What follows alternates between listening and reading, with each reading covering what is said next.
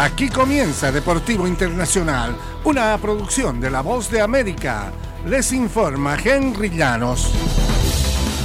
En el baloncesto de la NBA, Giannis Antetokounmpo, el capitán de uno de los equipos, podría elegir a Luka Doncic, Nikola Jokic, Joel Embiid y Lori Markkanen como compañeros de equipo en el Juego de Estrellas del domingo.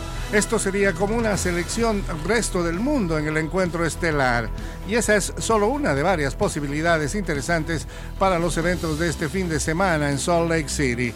El fin de semana de las estrellas de la NBA está prácticamente en marcha. Muchos de los participantes estaban llegando a Utah desde el jueves y unos cuantos más lo harán hoy viernes a tiempo para que se pongan en marcha los tres días de actividades. Más de 60 jugadores de la NBA eh, son parte de este programa, el Juego de Estrellas del domingo, los concursos de clavadas, triples y talentos el sábado y los encuentros de estrellas en ascenso para jugadores de primero y segundo año. Y en el golf, la escena fue similar a la de la última vez que Tiger Woods jugó contra los mejores del mundo.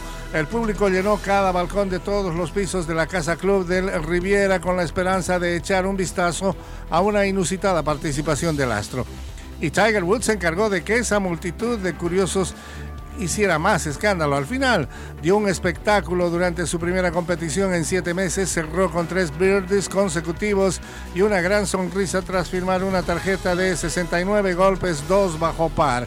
Ello lo dejó a cinco impactos de Max Homa y Kit Michael, los punteros del Genesis Invitacional. Woods fue el jugador más aclamado, fue del Burger al Fairway y tuvo que invocar un pad de 8 pies para salvar el boogie y hacer otras jugadas que fueron realmente acompañadas por el público. Mallory Swanson anotó un par de goles en la primera mitad y Estados Unidos venció el jueves 2-0 a Canadá en un partido de la Copa Femenina She Believes empañado por una disputa laboral.